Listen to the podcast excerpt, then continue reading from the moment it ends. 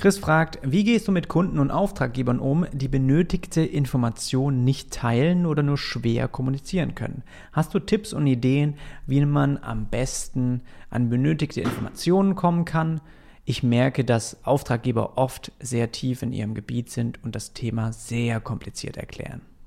Uh ja, interessante Frage und wieder dieses Content-Thema, das immer wieder ein Problem ist. Ich habe das jetzt erst wieder bei uns gemerkt. Oh es ist einfach, ich weiß nicht, warum manchen Kunden fällt es einfach so schwer, dann Inhalte zu liefern oder auch Feedback darauf zu geben. Und ich glaube, ich kann da nicht wirklich eine, eine Zauberformel geben, weil das ist von Kunde zu Kunde anders. Und ich habe gemerkt, eben je kleiner, sage ich mal, die Kunden noch sind, desto einfacher ist es eigentlich, ein bisschen Inhalte zu bekommen, weil man eben direkt mit der Person vielleicht auch spricht, die das dann auch schreibt. Und je größer die Unternehmen werden, desto ja, weniger gibt es eigentlich jemand, der für alles zuständig ist und alles beschreiben kann. Ja, da gibt es dann halt verschiedene Parteien und wenn du dann irgendwie Karriereseite aufbauen willst, dann gibt es halt eine, die für die Jobposition zuständig ist und die sollen dann dafür Texte schreiben und der andere ist wieder zuständig für Produkte und da gibt es wieder Unterteilungen und da gibt es wieder andere Spezialisten und dann sind es ganz viele Inhalte, die man irgendwie zusammentragen muss. Und das kann schon auch ziemlich anstrengend und lange dauern. Da gebe ich dir auf jeden Fall recht. Aber in so einer Größenordnung arbeite ich eben auf jeden Fall mit Textern. Und wenn es kleinere ähm, Kunden sind, ja, man macht ja auch vielleicht mal für ein Unternehmen, wo es einfach nur drei Mitarbeiter sind oder so, dann äh, ist es meistens viel, viel einfacher, weil man dann diesen direkten Draht hat und die, die da arbeiten können, irgendwie auch alles beschreiben, so. Und was kann man machen, wenn es eben dann, um das zusammenzutragen, bei dem Projekt, wo ich jetzt dran bin, an dem Online-Shop, ist es halt auch ein bisschen größer, verschiedene Parteien. Und da sagen, habe ich jetzt einfach einen Google Doc angelegt und parallel zu der Website habe ich halt ge gesagt, okay, es gibt Inhalte, die gibt es schon von euch, ja, die kann ich mir aus anderen Bereichen ziehen, aber zusätzlich gibt es neue Seiten, zu denen ihr einfach bisher noch nichts geschrieben habt. Also zum Beispiel war das bei denen, ähm, ihr habt noch keinen Text zu Ökobilanz oder zu eurem Handwerk, zu euren Werten etc. Und dann habe ich einfach einen Google Doc aufgebaut. Das Coole ist da, dass man halt links auch, jede Headline wird wie zu so einem Index links aufgelistet. Das heißt, der Kunde, den, den Link kannst du teilen, der, alle können auf einmal drin arbeiten, er muss sich nicht einloggen oder irgendwas. Und man hat halt einfach links so eine, die Headlines als, als Index und man kann direkt zu einem Gebiet klicken. Also da habe ich dann die Headline immer Seite, Doppelpunkt, dann den Namen geschrieben und dann halt den Bereich auf der Seite, wo wir noch Informationen brauchen. Und die geben dann da noch Stichpunkte rein, schreiben mal einen Satz, dann schreibt jemand anderes noch einen Satz dazu. Und das ist eigentlich insgesamt einfach nur so Futter, der muss sich gar nicht geil anhören. Der ist nicht für die Website, sondern der ist allein dafür, dass halt dann die Texterin Texter damit arbeiten kann und halt ein bisschen Information hat. Weil natürlich kann jetzt der Texter, mit dem du vielleicht arbeitest, nichts dazu schreiben äh, über die Werte von einem Unternehmen, weil die müssen natürlich vom Unternehmen kommen. Und wenn die noch nicht so richtig festgehalten worden sind, dann muss die einmal einer vielleicht auch stichpunktartig irgendwie festhalten. So. Und da arbeiten alle so ein bisschen drin. Ich versuche da eine gewisse Ordnung zu halten. Da kann man die Kunden immer hinschicken. Und jedes Mal, wenn ich eine Seite, eine neue Layout-Seite fertig habe, gucke ich halt, okay, habe ich da jetzt schon Texte eingefügt, die es schon gibt? Habe ich bei Wettbewerbern Sachen gesehen, zum Beispiel bestimmte Sektionen, die die mit reingenommen haben, wo ich denke, ja, das ist auch für uns wichtig. Dann ähm, gucke ich halt, okay, schaue ich mir noch zwei andere Seiten an, okay, die haben das auf die Weise gemacht und dann finde ich irgendwie das Beste von allen dreien, würde ich dann so auf, ähnlich aufbauen von der Struktur her, zum Beispiel für eine Beratungsseite, wir bieten irgendwie Beratung an äh, in, in äh, Interior Design oder Inneneinrichtungen. Und dann gucke ich halt, wie bauen die das auf, was fragen die da, was für Themenbereiche sprechen die da an, stellen die da den, die Leute vor, ja, die, die letztendlich mit denen du arbeitest, etc.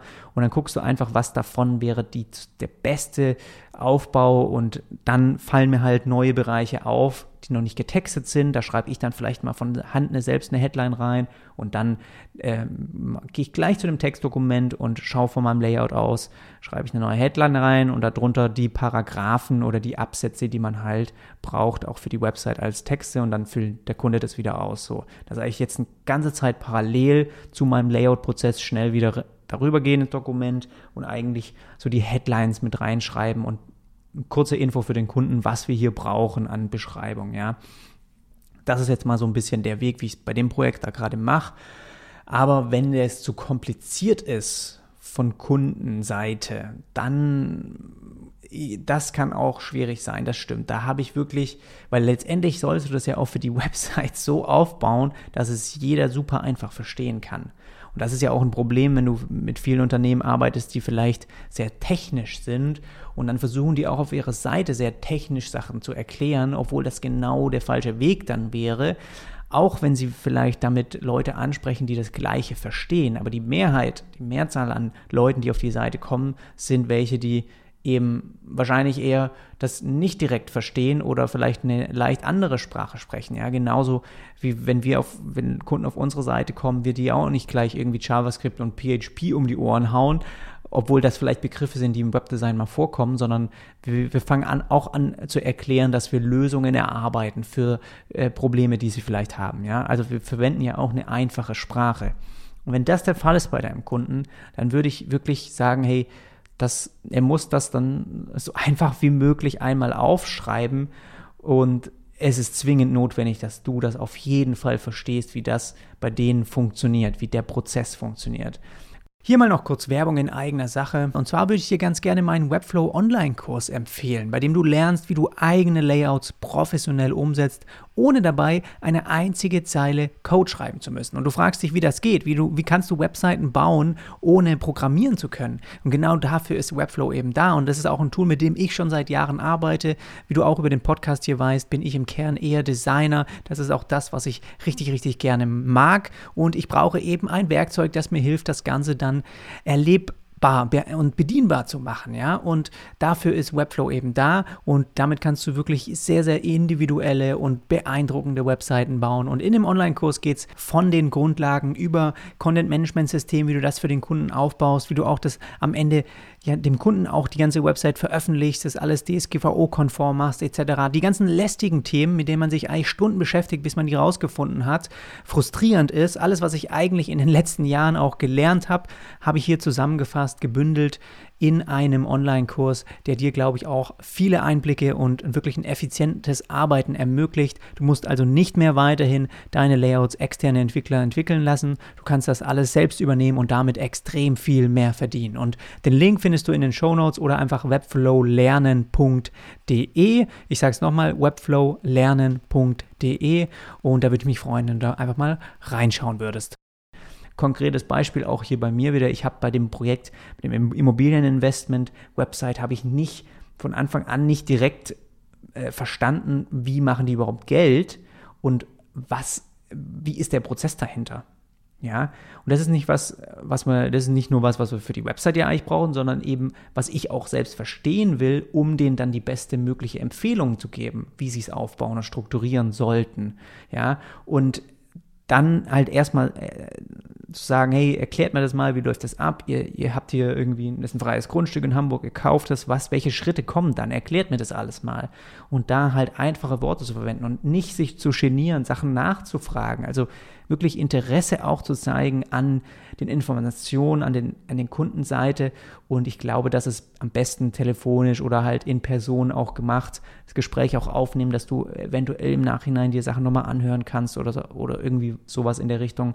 Aber ich kann, ich, ich, ich ist, glaube ich, schon schwierig jetzt, sage mal, du machst ein irgendwie eine Website, ein Online-Tool für irgendwelche Finanz, äh, Finanzsachen, da kann es ja auch mal schnell kompliziert werden, was die da abfragen, was die da wissen wollen und warum sie das brauchen. Und eigentlich muss man da einsteigen, um das Tool UX-technisch so gut wie möglich aufzubauen, ja.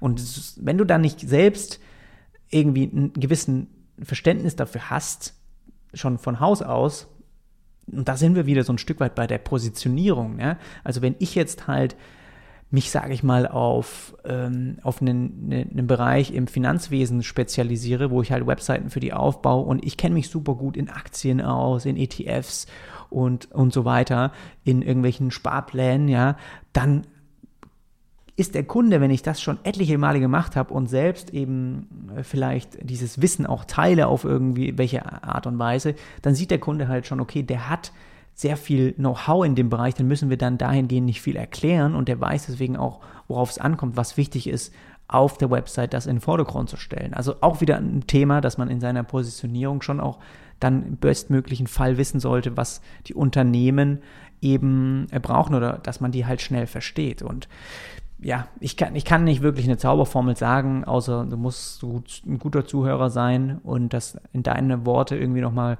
zusammenfassen und dann halt versuchen, vielleicht auch Sachen bestätigen zu lassen und auf jeden Fall diesen Feedback-Loop zu halten mit dem Kunden, zu sagen, hier, wir haben mal was zusammengefasst oder ich habe das mal so eingearbeitet in die Website, können wir mal schauen, ob das Sinn macht, ähm, habe ich da was ausgelassen, was vergessen ähm, oder irgendwie so, genau. Das wäre vielleicht mal so mein Tipp.